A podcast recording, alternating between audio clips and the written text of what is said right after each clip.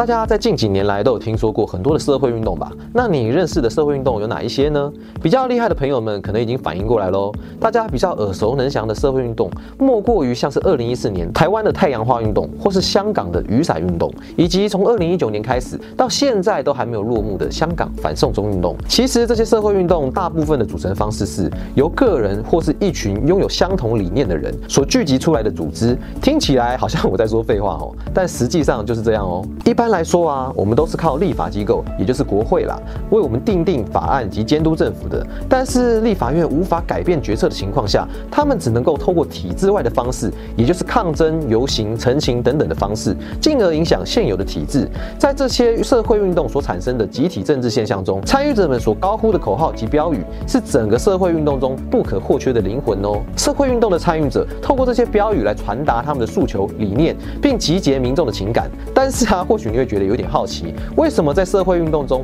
标语这个部分是非常重要的呢？其实这就像是做广告一样，如果我们设定了让人印象深刻的标语，就算只是简单的几句话，或是少少的几个字啊，也能够精确的表达那一场社会运动的诉求，并且能够在短时间内感染大家情绪，或是增进认同感。例如“今日香港，明日台湾”这句话，大家应该听起来不陌生吧？只要我们在网络上搜寻“今日香港，明日台湾”，你就能了解到近几年来两地的社会运动，以及在民主化浪潮底下的发展。社会运动者也会运用这短短的八个字啊，就让台湾跟香港的命运互相的绑在一起。透过这样的标语，台湾跟香港之间好像就慢慢变成了一个共同体，或是让人产生一种大家共体时间的感觉，让人警惕到，如果今天香港发生了什么事情，很有可能会反映在明天的台湾。透过设定这样的标语啊，进而形成了一种论述的框架，它能让民众在看到标语以后，迅速能够理解这些抗议的诉求背后所传达的意涵或是理念等等。然而，被这些标语所影响的民众，他们是不是真的会改变自己的身份或国家认同呢？又或是使一个人意识到自己的认同观呢？前面介绍了社会运动中的标语，那这些标语的影响力究竟有多大呢？这也是学者们正在收集资料、讨论以及分析的问题。那前面提到这么多的社会运动以及言简意赅的抗议标语，那这些标语通常是怎么样去设计的呢？通常啊是透过一些论述来延伸，并且我们会想象这些论述啊是被相片框给固定在一个框架里面，不然呢我们就很难有讨论的基础了。那我们要怎么样理解这些论述框架是什么呢？其实论述框架啊就是透过对事件的描述还有解释来定调，并且啊传达他们的诉求，或是以策略性的论述来影响民众的看法或是观点等等。从中研院政治研究所赖论尧老师的研究中，他借由这些社会运动的标语啊，来研究社会运动中的论述框架与发展还有变化。例如，他研究台湾跟香港这几年的社会运动啊，并试着了解这些社会运动者如何运用这些标语来呈现他们的诉求。他们想透过这些标语来达到什么样的目的呢？社会运动的对立方又如何看待这些运动的参与者呢？并且从中建构出不同的论述来反击呢？以二零一四年香港的雨伞运动为例，雨伞运动它的诉求标语就是“爱与和平占领中环”，而香港社会运动者啊，他们是采取非暴力的方式，透过静坐、呼口号来传达诉求，并且争取权利。但是啊，有些中国官方媒体他们在形容这些社会运动者的时候，却使用了形容天安门事件的强烈用语。中国的官方媒体表示，这些香港的年轻人只是想要引起骚动的暴乱分子，而且他们的所作所为啊，都是受到外国势力的影响。中国官方采取这样的论述策略，目的就是要为了替香港的雨伞运动定调，引导中国海内外人民透过新闻来理解香港社会运动的方式。我们可能会问啊，中国官方媒体这样的定调对中国民众的影响力到底有多大呢？其实啊，我们从某些媒体报道，他们对海内外的中国年轻人的访谈中，我们就不难发现，即使是在中国国境以外的中国人，他们在受访的时候都会认为啊，这些香港社会运动者的行为是不理性的。由此可见，无论是一个社会的运动者、一家媒体的立场，甚至是一国政府的表态，在他们对事件提出一种论述或是解释后，这些过滤过的资讯或是新闻，往往会影响民众的看法。也因为我们身处在一个资讯自自由的时代，一个论述对诉求对象不只会局限在特定的群众，所以中台港这三方在建构起自己的论述框架时，这些论述框架影响到不只是国民，而且还有可能会互相产生的交集。中港台三方的论述框架确实时常有交集啊，但是这些交集往往不是建立在彼此认知或是共识上。我们台湾与香港这几年因为一些事件的交集，所以慢慢的产生了情感上的连结。但其实啊，台港之间以前是很少有有交集的哦。在两千年以前呢，台湾跟香港的政治论述是分开的。那为什么在两千年以后，台湾跟香港在政治上却又逐渐被放在一起讨论了呢？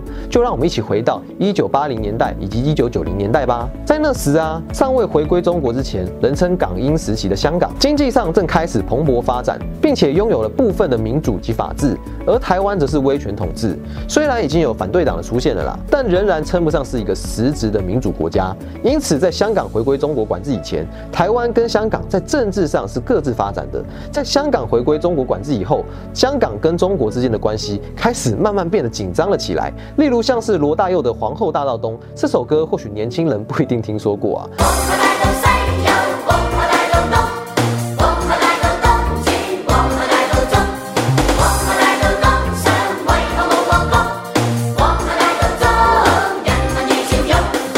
首是说明香港人回归中国管制以后，对于未知的未来感到期待以及忧虑，两种复杂情绪交织而成的作品，最近才又被中国列为禁歌啊！欢迎在自由地区的朋友们可以去听听看，稍微感受一下，在那个时代被誉为先知的这首歌啊。那我们重新回到两千年后的香港，香港人民因为不满中国的治理方式，也开始发起一系列的抗议行动。而在此同时，已经解严的台湾呢，正逐渐迈向真正的民主体制。因此，两千年是。台港两边政治体制边界的交集处，尤其是在二零一四年的太阳花运动以及雨伞运动以后，台湾与香港双方在民主上的政治论述才逐渐的有所交集。再透过今日香港，明日台湾，或是台湾香港，我们在一起这样的标语，也让年轻人渐渐的感受到两地之间的处境是何等相似啊，并且产生认同感。双方认为，如果有相同的处境、相同的理念，就应该互相支持对方啊。至于台湾跟香港在论述之间的对话方式，例如设立连龙墙就是最好的证明。当二零一九年的反送中运动正如火如荼的进行的时候，台湾许多大学的学生会都一同响应，他们会在学校内设立连龙墙来表达支持。像有些学生会在墙上写满“台湾加油，香港加油”或是“今日香港，明日台湾”等等的标语。这些标语也逐渐连接了香港跟台湾，这也会跟时代的变迁有所关联。而在支持香港或台湾时，将两地的情况放在一起，这也会激发起参与者的情绪，就好像两地之间的年轻人要一起为自己的国家或是政府的前途来一起努力，一起守护这个民主自由的环境。今日香港，明日台湾这句话最能凸显出台湾与香港之间的连结。这句标语源自于二零一四年的太阳花运动。太阳花运动当时是在反对台湾与中国之间的关系，两方因为 X 法后在贸易上过于紧密，因此在强调今日香港，明日台湾时，会将香港作为一个潜力，一个值得警惕的例子。希望台湾人民可以去思考，如果我们跟香港一样的处境，并且跟中国之间有更紧密的交流，那在社会经济层面上会有什么样的改变呢？会不会变成香港社会现在这样？而现在今日香港，明日台湾这句话，也因为最近中国政策而在诠释上有了改变，成为了反对中国一国两制的论述方式。希望台湾人去观察中国对香港的统治方式，中共又如何从一国两制逐渐发展到今天接近一国一制的呢？如果中国同样对台湾，实行一国两制，那台湾的命运又会如何呢？所以说，今日香港，明日台湾这样的论述框架的影响力，它是能够让台湾有所警惕的。对于台湾的未来，有可能会有什么样的影响呢？这也让台湾人能够更理解香港人的处境，并且支持香港的运动。透过这样的诉求，结合台港双方一同反对一国两制，追寻民主的价值。在我们透过今日香港，明日台湾这一句话，更能够理解台港的处境。我们就是要探讨，是不是有很多人都会。因为这一句话，才产生出惺惺相惜的感觉呢。在二零一四年以后，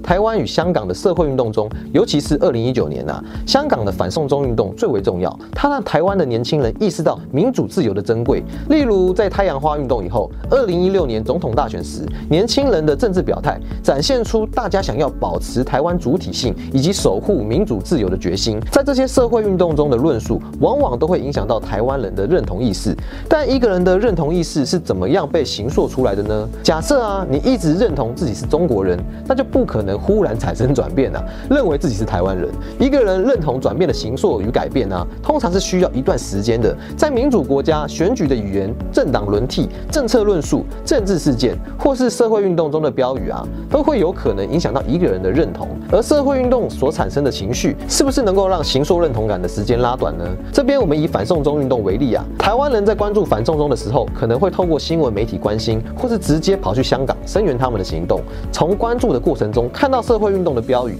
甚至是直接参与连龙墙活动，将这些标语写在连龙墙上面。不论是认同或是不认同这个社会运动，大家都会从这些行动中去感受到那些标语跟口号的情绪，进而形塑自己的认同意识。这些消息透过网络传递，这也是为什么现在的社会运动啊，他们能够快速形塑出认同感的原因。在过去的威权统治时期，资讯的传递不像是现在一样如此流通啊，网络媒体也不太发达，所以接收到的资讯有限，可能要直接参与社会运动才能够了解他们的标语诉求。而我们现在生活在资讯爆炸、社群媒体发达的时代，只要打开手机上的社群网站，你或许就可以看到关于现在正在发生的社会运动的资讯。台湾跟香港之间也会运用社群媒体来组织跟交流，透过转发口号跟标语，或是利用脸书社团来组织动员参与社会运动。因此，社群媒体提供了另外一个关注以及参与社会运动的途径哦，让组织动员更有效率、更快速，也能够更容易的形塑台湾人或是香港人的认同意识。资讯的进步让我们能够快速且及时接收到许多讯息，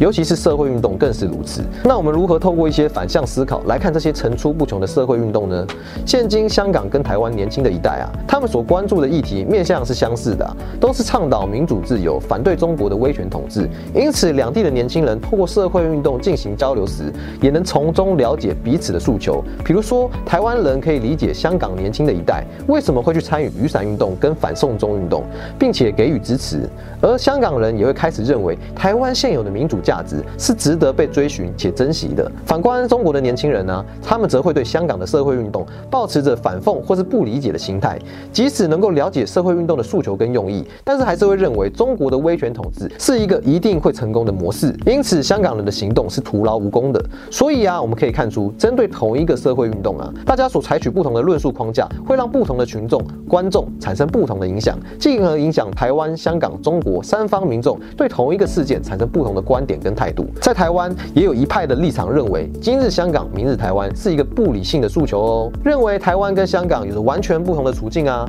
并不能够被放在同一个论述框架来讨论。然而啊，这句标语所传达的诉求，却能够引起很多年轻人的认同情绪。这样的认同情绪是不理性的吗？或许这样的标语本本身可能有一些不理性的地方了，但不能否认的是，今日香港，明日台湾这句话确实触发了台湾人跟香港人之间在情绪上的连结，并将这些情感呢展现在参与社会的运动上。在社会运动中，论述的重要性在于如何将诉求浓缩在短短的标语之中，并传达给群众。一句“今日香港，明日台湾”可以让人了解到台湾跟香港的未来可能会是什么样的样子哦，进而响应这样的社会运动。在台湾的眼里，这句标语或许是一种对于现今民主发展的警惕，但在香港年轻人眼中啊，却可能是一种理想。在政治压迫、经济压力的生活环境中，台湾的现况或许是他们对于明天的一个美好想象。最后啊，我们有几个问题想要问一问大家：一，我们也可以思考新闻媒体中在于社会运动中的角色。媒体借由着报道、推波、传递社会运动的资讯，